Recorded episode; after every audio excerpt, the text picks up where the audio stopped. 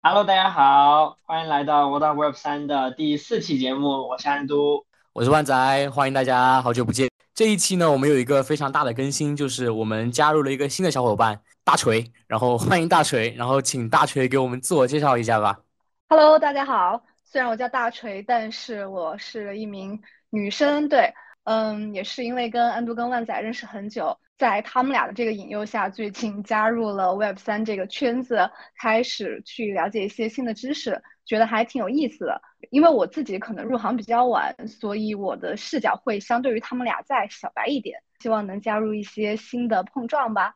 对，我觉得大锤的加入也是一个很好的体现，就是说。呃，因为大锤之前也是在一个大厂工作，然后我们一直讲的 Web 三不是 Rocket Science，就只要你感兴趣，然后只要你是有兴趣，然后你也是喜欢这东西的，就可以被我们拉下水，然后一起聊一些好玩的事情。这一期呢，我们想讲一个比较有意思的事情，也是近期在 Web 三世界一个比较火的东西，叫做呃 SBT Soul Bond Token，也就是所谓的灵魂绑定代币。我其实第一次听到这个名字，我首先第一反应就是非常好奇。怎么一个灵魂绑定法，在 Web 三里面真的有灵魂吗？这个是我对它首先会产生的一个疑问。对，就是我相信，如果你是一个魔兽玩家的话，虽然说有点久远的话，你大概会知道，就是所谓的灵魂绑定什么意思。其实它更多的是一种 ID 的象征。那么 ID 跟 Web 三连接在一起是什么意思呢 SBD 这三个词其实来源于呃 Vision 呢，他在今年五月份的时候。作为第三作者和他的两个联合作者发布了一篇啊文章，名字叫做 D Society，就是一个去中心化社会。那在去中心化社会里面呢，他们就提到了所谓的呃一种代币灵魂绑定啊，这里面就有两个词，就是灵魂和绑定。那什么是灵魂？什么是绑定？又怎么把灵魂绑定在一起？如果在 Web 三的世界里面，举个例子，我安都，然后万载和大锤，我们三个人如果互相不认识，我们能够怎么在 Web 三里面找到对方？我可能放弃寻找你了，就是 茫茫人海还是挺难寻找。但是就是其实我们 Web 三目前能找到一个对方的话，我们的唯一，因为 Web 三是虚拟的，就是匿名的嘛，所以说我们唯一的一个 ID 象征是地址，唯一指向 ID 的话就只有地址，也就是我们所谓的呃钱包地址，这是一个唯一能确定你人 ID 的一个东西，在 Web 三世界当中。对，其实刚刚提安都提的这个问题，我自己的感觉是，就是你想要发现一个人的真实身份是非常困难的。大家虽然现在我知道你在做 Web 三，我也知道他在做 Web 三，但这个其实是基于在 Web 二的一些社交媒体当中的关联，比如说我们可能通过。嗯，朋友圈啊，或者极客啊，Twitter 呀，我知道你在关注这一行，我也知道你发表了什么文章，这个其实才是我跟你互相能够确认身份的一种方式，而并不是说我知道你的钱包之后，我就知道你是谁。我觉得这个可能也是 SBT 想要去解决的一个问题，就是在现实生活中，我们其实有各种各样的方式去证明我们自己的身份，不管是我们自己的身份证、学历证书、会员证。我们工作的单位或者我们在社交的一些平台等等，但是其实，在 Web 三的这个世界里，是没有人能够证明自己是谁，或者证明自己是否可信的。那其实我觉得，呃，这里就有一个问题啊，就是说，我们其实之前在讲 Web 三，然后在讲区块链到底给大家带来了什么，就我们会经常聊说，这是一个完全匿名的世界。其实整个 Web 三的应用发展到现在，我们就会发现说，我们可以。不不去分享我们的真实身份，以及我和大锤的交往，我和呃万载的交往，我们在 Web 三世界里面的交往，我们可以不去分享说我真实身姓姓名叫什么，哪里人，几岁，身份证号码是多少，就这些事情，我们当然是没有必要去分享的。那这些信息的所有权是在我们自己的手上的。但是有另一种信息是没有办法不去共享的。那这些信息如果说呃，一直处于一个完全无法得获得的状态呢，那我们就会进进入了一种死胡同，叫做整个 Web 三的发展会变慢了，以及整个 Web 三的世界会变得不健全。其实说白了，SBD 的产生能够呃给我们了一种有限的，但是又能解决某一些需要部分的身份认证才能解决的问题的时候，提供了一种解决方案。举个例子说，比如说想要在整个 Web 三的世界里面。产生社交联系的时候，我可以自由选择去告去给别人呈现我的一个灵魂绑定通证。那这个通证绑定的是我的灵魂的某一个方面，或者说是灵魂的某一个侧重点。那而且呢，这个侧重点是我想要展现给大家的。比如说，我今天想要告诉万仔说，我是一个很会打篮球的，身高一米八的男生。OK，那我可能就会把这个，不好意思，没忍住，然后给到万载，给到链上的那一个万载，然后万载呢就会基于我的这个身份，基于我给到的这些信息，然后呢做一些他自己的判断。以及我们可以做一些延伸的事情。对，我觉得通俗一点讲，就是说，想在 Web 三里面证明我们拥有一个什么东西，比如说在 Web 二世界或者现实中，我们想证明说我们是有一个大学毕业证书或者高中毕业证书的，那我们直接把纸质东西拿出来看就好了。在 Web 三里面呢，你该怎么证明你是一个有学历的人呢？那这个时候我们可能就会用到一个叫 SBT 的东西。像安都解释的说，它可能是一个灵魂绑定的。所谓灵魂绑定呢，不是真的把你的灵魂绑起来那么恐怖的是巫术，而更多是一个证明说它是一个无法转让，就是发给你之后就是认定一辈子都跟着你的东西。然后像接着安都讲，就是可 SBD 可能更多的是表现在各方面，除了学历以外，可能还有就是身份证，然后会员证或者就业履历这样的东西。然后呃，所谓的 SBT，我觉得更多的对于我来理解的话，更多就是一种 Web 三链上的一个证明吧。我觉得 SBT 它其实就像是一个。永久的属于你自己的，然后不可以转让给别人的 NFT，就等于说，可能关于你这个人的所有的个人的事实信息会被分解成不同的 NFT，装在你自己的这个账户或者说钱包里。所以 SBT 在整个 Web 三里面，它扮演了一种什么样子的角色？它有什么样有一些什么样子的特征呢？我觉得可以总结一下，有几个点。第一点呢，就是在之前完全匿名的 Web 三世界里面。创建了一种新的社会关系，以及这种社会关系呢，是所有人他可以选择性的把这种社会关系的某一个部分给到 Web 三世界里面的其他人，然后让 Web 三世界里面的其他人了解到这个人。我在保护了我的真实身份的同时，又能够通过我自己在链上的一个身份，也就是我们讲的一个灵魂，然后呢，在链上进行一些呃交互。那所谓的这种交互，它是基于这个灵魂的。那这个灵魂呢？啊，里面就有了你的所有的这个生育方面的东西。哎，我觉得其实这个事情让我想到一个，呃，玩游戏的时候，其实我觉得这个灵魂就像游戏里面的一个角色。比如说我在玩一些三 D 的角色扮演的游戏，那我们在那个呃游戏刚开始的时候，我们要创建一个角色，OK。然后这个角色呢，刚刚开始的时候我啥都没有，可能衣服都没有，我就走出了这个世界，慢慢的去探索。然后和很多的 NPC 产生一些关系，在这个过程当中呢，我慢慢去积累了自己的财富。我在这个世界里面去做任务的时候，有很多这个机构然后给我发一个锦旗或者给我发一个徽章，这些锦旗、徽章这些东西呢，就让我变成了一个呃比较有声望的人。这些锦旗、徽章以及别人给你的这些认证，这个东西其实就是不同的 SBT，所以它其实不是唯一的。而是很多很多由不同的人、不同的机构给你同时发放的各种各样的认证，组成了呃不同各种各样的 SBT。然后这些 SBT 呢，会针对某一个链上的灵魂，那这个灵魂呢，就是一个角色，去给你发放这些所谓的 certificate，这这些证明。那这个灵魂呢，又和正在使用这个灵魂的你，就是正在电脑面前看着这个灵魂的你，产生了一种。绑定的关系。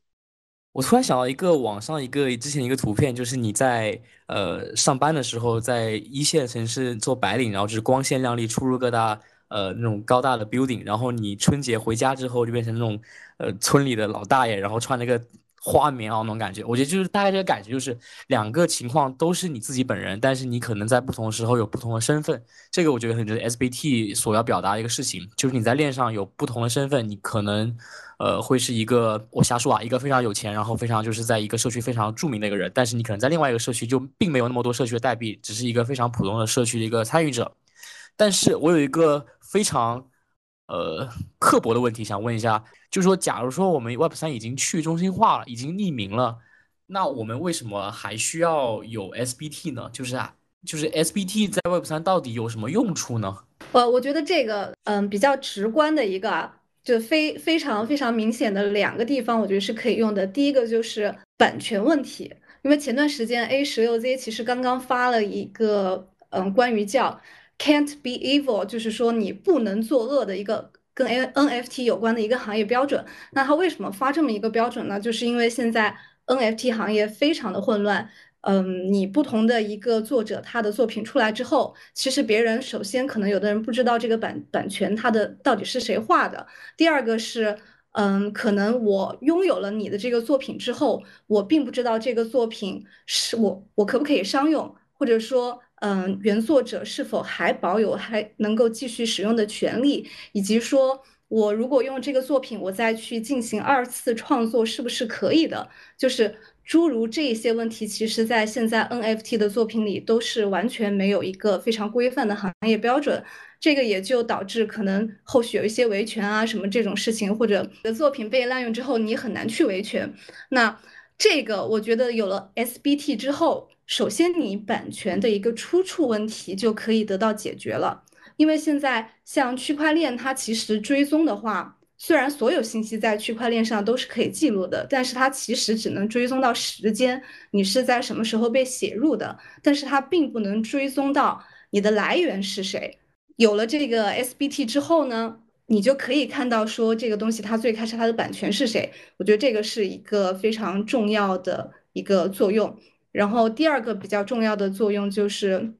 因为现在 Web 三其实借贷。是需要有一些抵押品才能借贷的，而且很多时候，因为数字货币它的波动性非常大，所以很多时候你需要超额抵押。就比如我可能我想借一百块钱，但是我需要我需要抵押价值两百块钱的东西，我才能够从你这儿借出一百块钱其他的代币。那在这种情况下呢，嗯，就是借钱在 Web 三是一个非常麻烦的事情。那如果我又没有足够的抵押品，我又想在 Web 三进行借贷怎么办呢？那 SBT 它可能一个主要想去解决的也是这个问题，就我就靠我的信用去借钱，比如说像现在一些呃蚂蚁蚂蚁信用分或者说微信贷等等，它其实也是这样的一个思路去解决关于人们这个用信用去借钱的问题。就从我的观点来看，SBT 的出现并不是要去改变 Web 三现在里面出现的一些问题。我觉得 SBT 它更多的价值是要在 Web 三里面创造一些新的东西，就以前 Web 三里面有一些事情它是做不到的，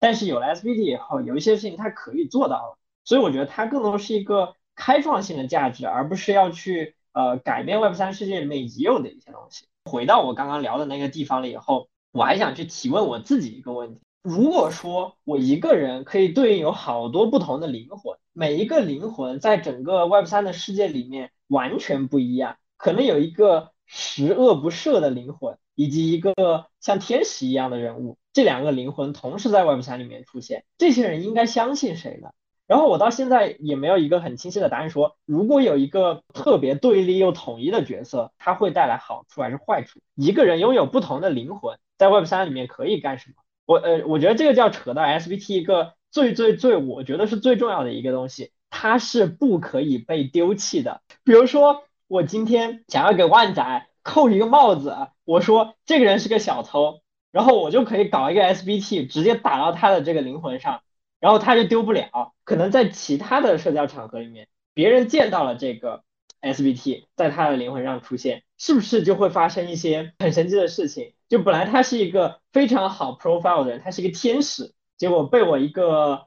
老鼠屎，然后就给他搅浑了。所以，其实我觉得这里面有很多很多在应用里面需要去克服的一些问题。对，然后刚才我们大锤和安安都聊了很多，就是大锤首先讲到 SBT 的一个应用，最主要的可能是在 NFT 上面。就是目前，如果你想知道一个 NFT 到底是谁发的，然后 SBT 的出现可能会解决这个问题。就假设我这个人，呃，假设我是六二九，一个非常出名的 NFT 艺术家。我有这个 SBT 证明我是六五二九，我的所有作品上面都会有 SBT 的象征，那就可以证明说这个 NFT 是我出的。你不需要再从 Twitter 或者 OpenSea 这种中心化平台去找这些事情。然后也像大锤讲的说，可以解决一些版权的一些问题。然后第二点，就像安都讲的说，它有点类似于呃 DeFi 的蚂蚁花呗。假设你是一个没有链上资产人，但是你有一个非常好的信用背书，就是你的 SBT，那么你一样可以从呃一个 protocol 一个协议里面借到钱。然后安都干讲了一个非常有意思的事情，就是假设我是小偷哈，我不是哈，造谣哈。但是假设我是小偷，那么呃，如果安都想要给我就是附上一个绑匪或者一个更坏的一个 SBT 的话，那么这个东西对我的身份有影响吗？我觉得这个很有意思，就是会讲到说是谁来发 SBT 是一个非常有意思的话题，因为我们在现实生活中发 S B 就是发身份证那个人可能是一个中心化非常权力非常高的人，但在 Web 三里面，我理解发 SBT 的可能更多是一个。呃，怎么说呢？一个道吧，或者是一个比较有声望、比较有权威的一个组织，一个 community 才有这种权利去发吧，这是我的想法。对，我觉得你说的，你刚刚提的这个事情，其实是哦，我觉得 SBT 未来会面临的一个很大的问题。我觉得先不要说你发这个身份认证的这个机构，它自己本身是不是有资质？我说句实话，就是我可能最近开始去学习 Web 三之后。我连很多人我都不确定他自己在这个行业到底做的做怎么样，因为很多人的 title 都是什么什么合伙人，或者说什么什么创始人 founder 就之类的，其其实已经是非常难判断了，因为现在 Web 三发展太快了，它的信息太多了，我觉得很难，就是个人非常难去做到一个比较好的背景的滴滴，所以你更不要说你去发这个 SBT，它的一个机构的情况是怎么样的，嗯，这个。我其实有看一下 V 神写的那本白皮书，它里面暂时没有提到任何相关的，呃，能够发这个 SBT 的机构需要是什么样，有什么样的认证或者规则标准，它其实完全没有提。所以这一块儿，我觉得未来会是一个需要去去解决的问题吧。因为虽然 Web 三它有一个很好的愿景，它是去中心化的，它是透明的、不可篡改的，但是。玩 Web 三的人，他一样也是人，他一样也会犯我们在现实世界当中会犯的一些错误，比如说，呃，会贪心啊，想赚钱。那你有这个利益的驱使下，我们是不是可能就会去做一些勾结呢？比如说，我自己去成立一个能够发 SBT 的一个机构，然后，嗯，可能我会跟我身边私下我能接触到的人说，你来找我。你我们做什么什么交易，然后我就给你发这个 SBT。比如你可能你有很多这个假人账号，但是没关系，我都给你发。然后我自己有一条产业链，我可能做起来，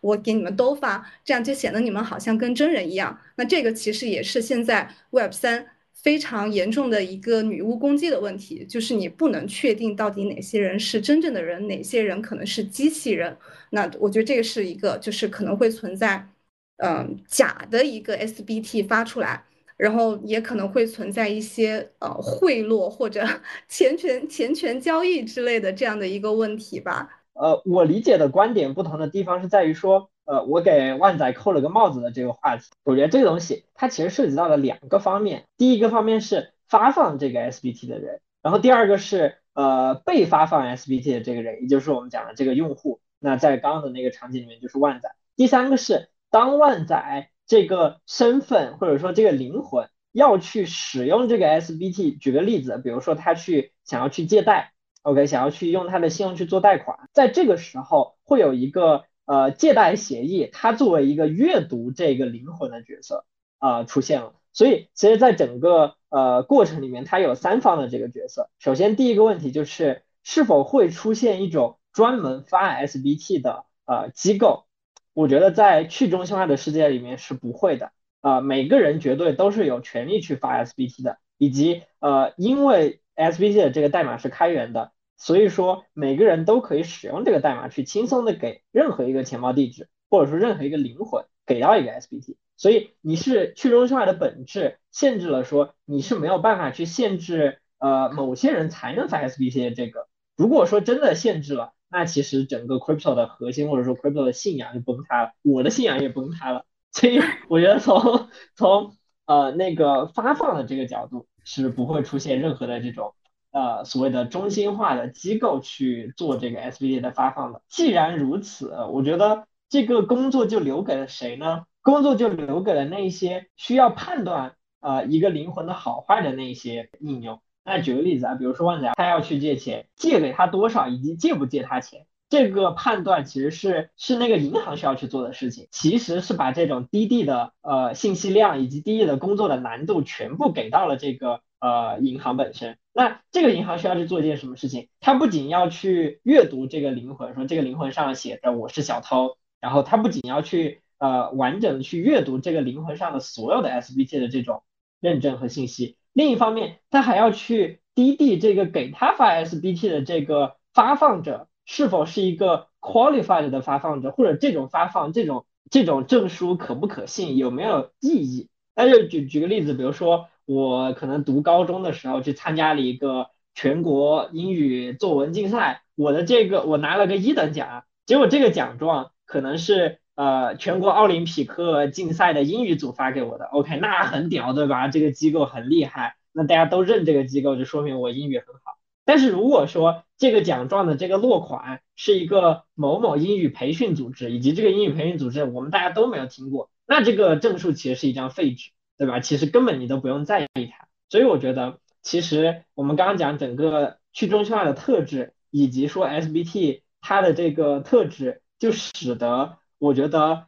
虽然说那些问题都可以解决，但是会大大增加了这个阅读者的这个工作量和工作难度吧。我其实觉得 Web 三现在就是一直在。嗯，走创造性的路，然后发现问题，然后再去再去解决问题，再优化，然后又是新的问题，再重新解决。我感觉现在 Web 三很多各个方面在做的都是这样的事情。对，这就是我们经常讲说 Web 三是一个非常早期的事情。然后我们做这档节目的一个很大原因就是说，我们希望呃让大家看到这个新世界里面很多机会。然后如果你感兴趣的话。欢迎加入我们听友群，然后我们可以仔细聊一下有哪些机会可以一起一起玩。对，然后接着安都讲的事情就是，呃，SPT 所谓灵魂通证，就是所谓就是 ID 通证嘛，我们不要叫灵魂通证这么抽象的名字了。我我理解它就是一个 ID 通证。那其实它的关键就是在于是谁发，然后包括接受人是谁。然后刚刚夏安都讲，假如说发的这个人并不是一个受认可，并不是一个 credible 的一个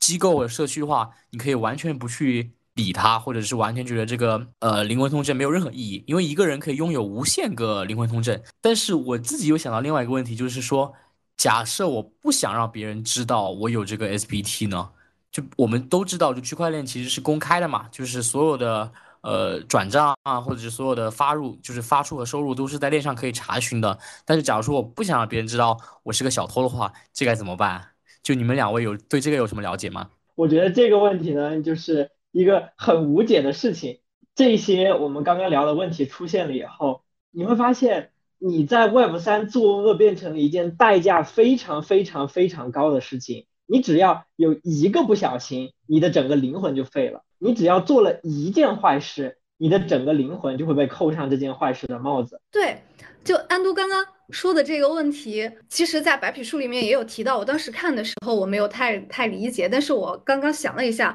我突然觉得还是有一些道理的。他就说，嗯，有一个论点是，你在这个用 SBT，就不同的这个作弊动机，它可能会相互抵消。就其实它是一个非常，嗯，跟博弈有关的问题。就除了刚刚安都说的，我可能犯了一个错，因为它是。会被记录的，你你随时都能查到这个人他曾经做过什么。比如说你这个币假币就是由这个不良机构发的，我我以后我直接一看，我看到你发过这个币，我就知道你是一个不良机构，那我可能就不会再找你了，等于你就赚的是一次性的钱。然后这个是一方面，然后另外呢，其实白皮书里面他提到一点，就是说，嗯，鼓励大家去举报。那我觉得这个可能会发生一个什么很有意思的事情，就是。我从你这儿，我可能用我一个不太重要的身份从你这儿让你给我发了一个假币，然后呢，我用我比较重要的身份去把你举报了，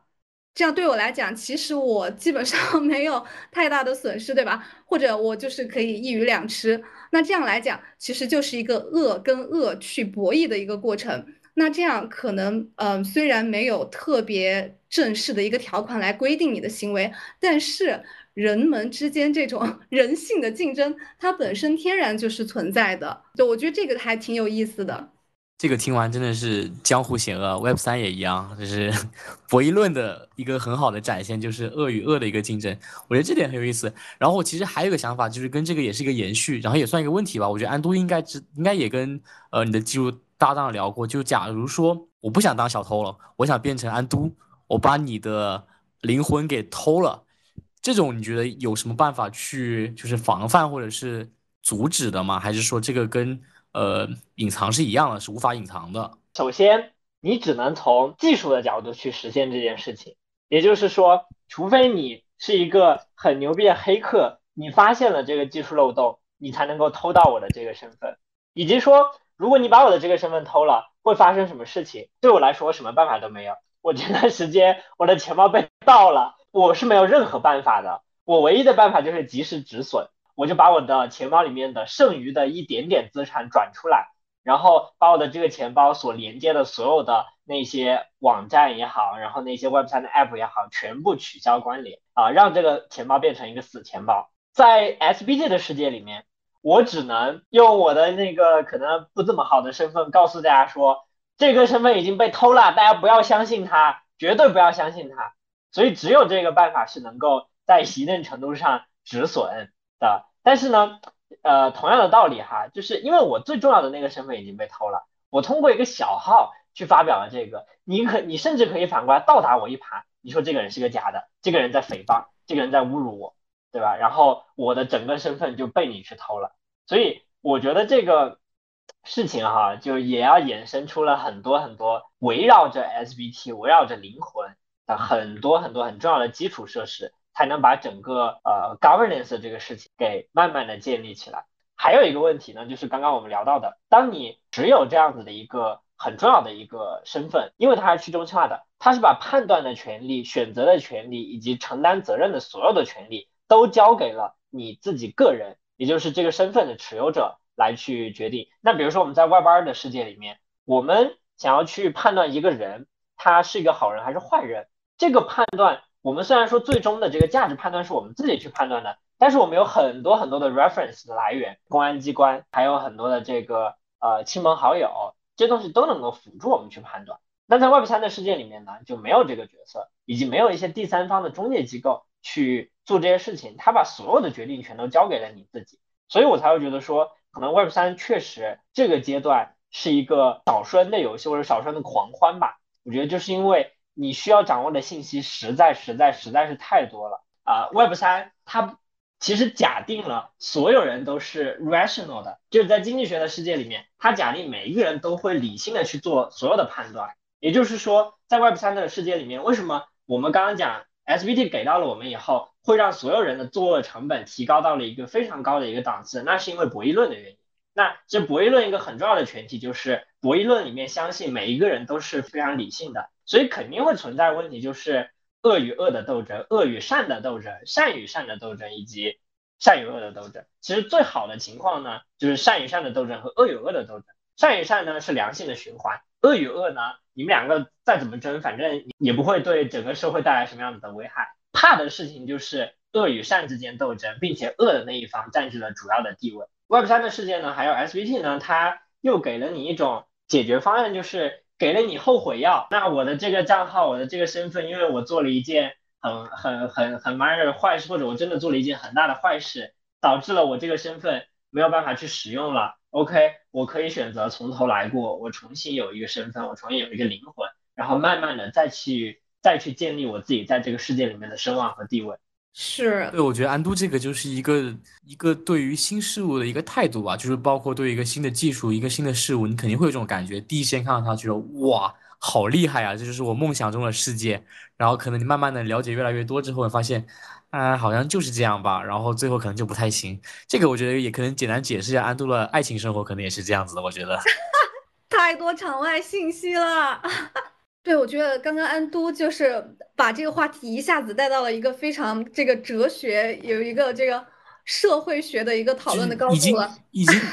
对，我想就是讲，我刚刚想讲就是安都把这个话讲的非常的哲学，然后有点有点浮在空中了。然后我们把它落在落在地上讲的话，可能更多是 SBT 目前还是处在一个非常早期的一个事情。然后呃，我们就 DYOR，然后同时也要保持关注。然后我们三个。统一的感受就是这个是一个非常有意思、有趣的东西，然后我们希望持续保持关注吧。我我觉得其实刚刚安度有提到一个问题，就是说如果我的这个钱包丢了，或者我的这个账户身份丢了怎么办？呃，其实这个是有提到一个解决方法的。我觉得他写这个白皮书还是挺辛苦的，因为他虽然这个想法非常宏大，但是毕竟还是在一个比较早期，还没有完全实施的阶段，所以他自己一方面他其实有写，呃，能带来的一些好处，但是另外一方面，同时他也写了可能会带来的一些坏处，然后在这个情况下，他自己还会尽可能提出一些解决方案。那关于刚刚安都提到的这个说。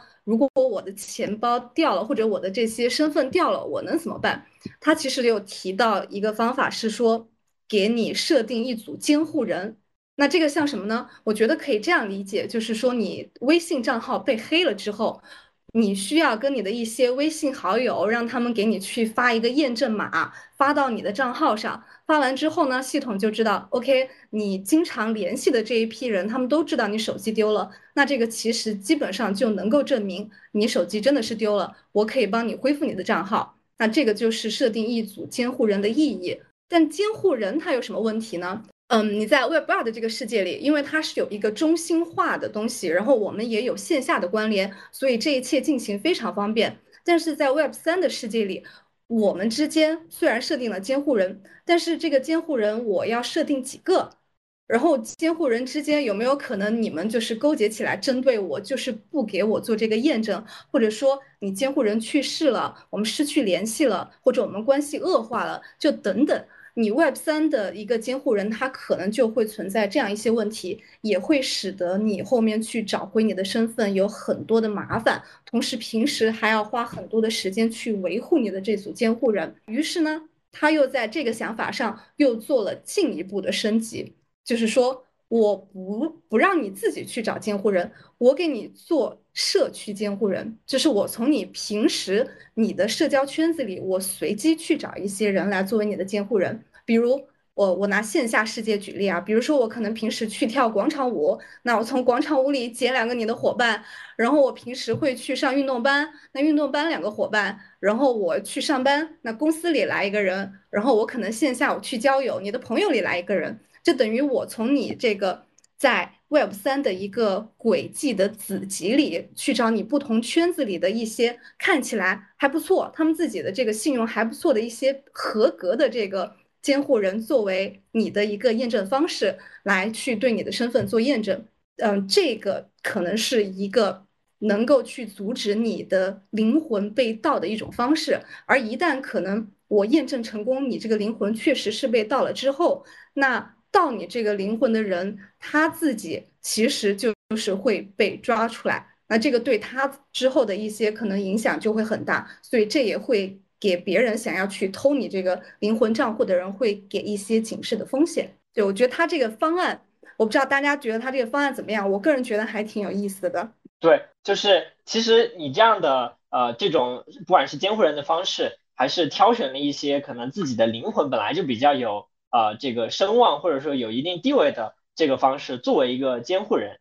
然后通过这样子的监护关系去实现说这个 SBT，或者说实现你的这个身份在一定程度上有了一个保证。其实我觉得到最后你会发现去中心化的魅力确实跟这个 SBT 它的这个论文里面所体现的一种社会结构非常的相似，就是。你到最后会成为一种网状的这个结构，而这个网里面是没有任何一个中心点的，对吧？也就是说，可能我的监护人是万载和大锤，大锤的监护人是另外的两个 A 和 B，然后 A 和 B 的监护人是我和万载，所以其实整个网络都会通过千丝万缕的这样联系给联系起来，那导致整个社会其实你没有办法去在任何一个节点单独的去实行一些黑客的攻击，以及。单独的去把这个节点所破坏，因为你会发现破坏了这个节点以后，还有其他所有的这一些证明和验证的节点，能够帮助你把这个坏掉的节点修复了的。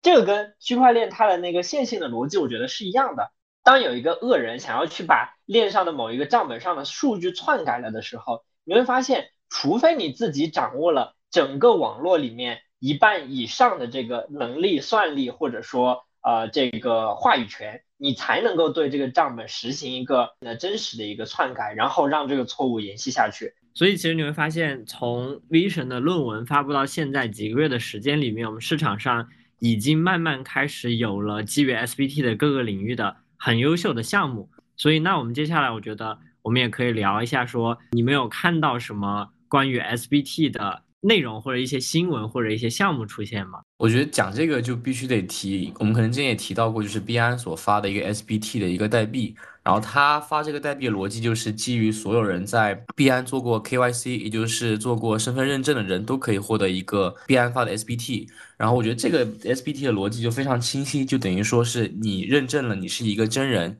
你不是一个机器人，然后你可以获一个一个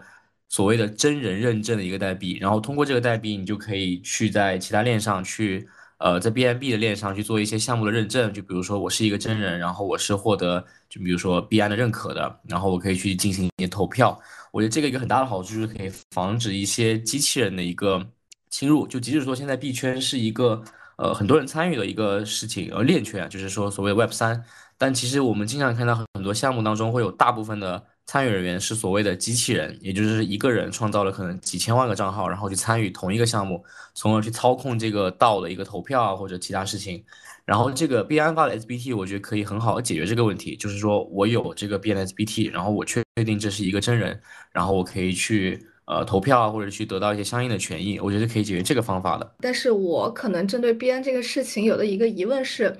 因为我对 SBT 的理解是，它其实是 Web 三里面通用的一个你的信用认证，但是现在感觉是可能大家是各家在做各家的事，比如说币安推的，它这个其实只能在自己的平台去做针对自己平台的认证，就是离。嗯，我们刚刚讨论的 SBT 真正的整个 Web 三的一个愿景还有很长的距离。其实我觉得之前我们一直都说 SBT 会有一个中心化的机构会去发布嘛？或者以后关于 SBT 是谁发的，我们是否能够信任这个发布者？这个话题我们之前有聊过。我觉得目前为什么，比如说币安也在做，然后可能其他的一些呃中心化的交易所或者 Web 三的一些比较大的机构，他们都在做。我觉得其实有点像他们也想要争夺这个发行权的这个呃意思吧，就是说，比如说币安首次先推出来了，然后我的这个呃使用我的这个 SBT 的人越来越多了，那自然而然的大家以后就会认可我这个 SBT 相关的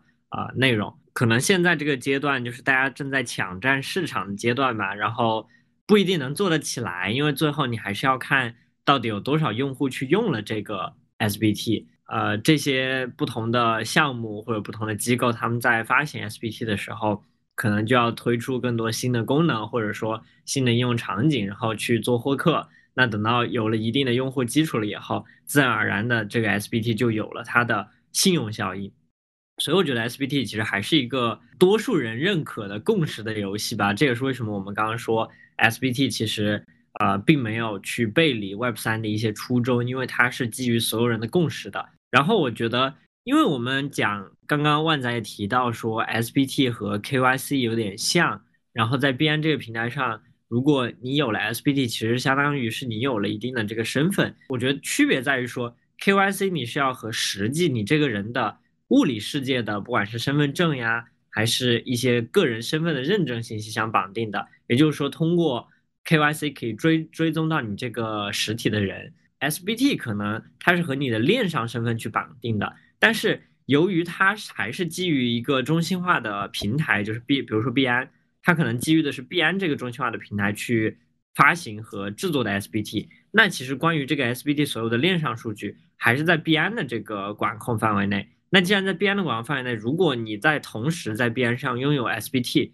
同时又在币安上进行了 KYC 认证的话，其实这条路是一直通的，也就是说，我觉得必安它可以通过这样子的方式一路去追溯到你这个物理的人到底是谁。所以我觉得这一点我没有理解必安是怎么去解决这个事情的。我觉得逻辑是这样的，就我们经常在说 Web 三去中心化，然后你要发 SBT 的话，你肯定希望这是一个去中心化所的给你的身份证明，而不是说现实生活中我上传我的身份证给到呃我瞎说啊微信或者说给支付宝，然后他们那里。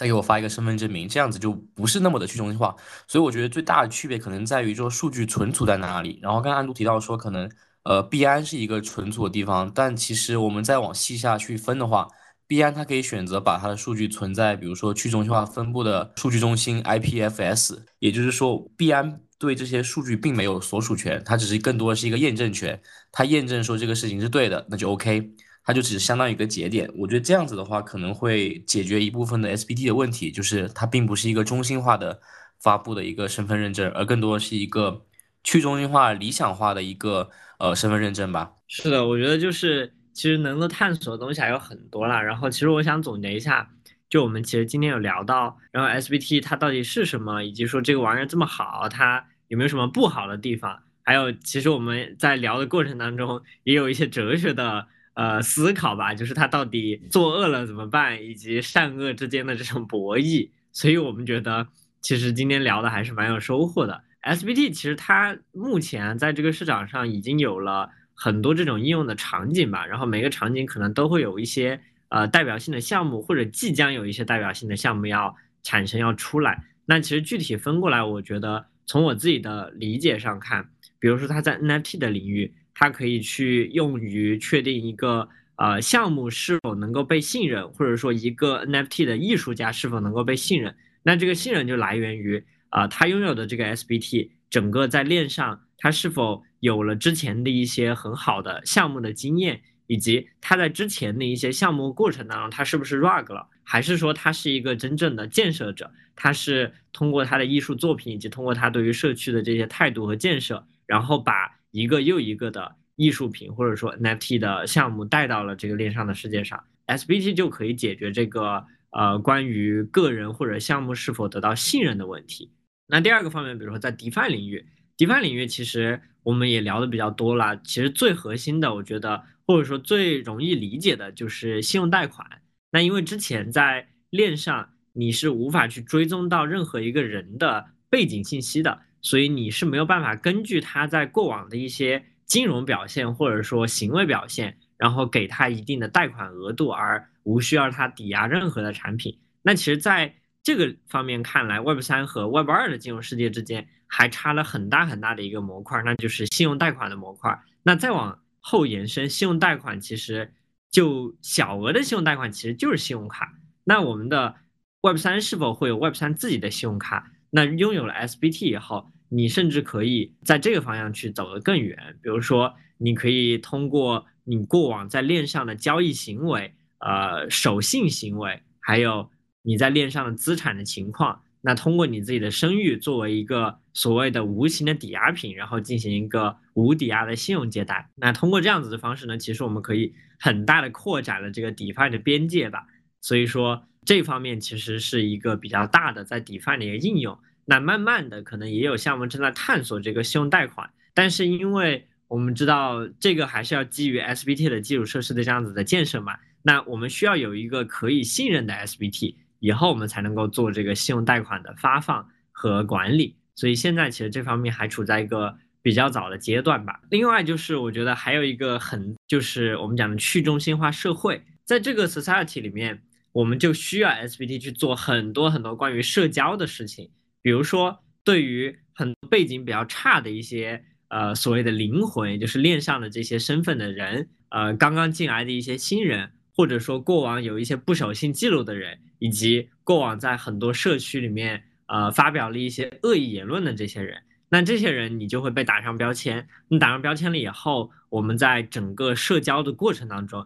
你就会自然而然的去。呃，趋利避害吧，以及说，呃，我们觉得可能会在这个社会上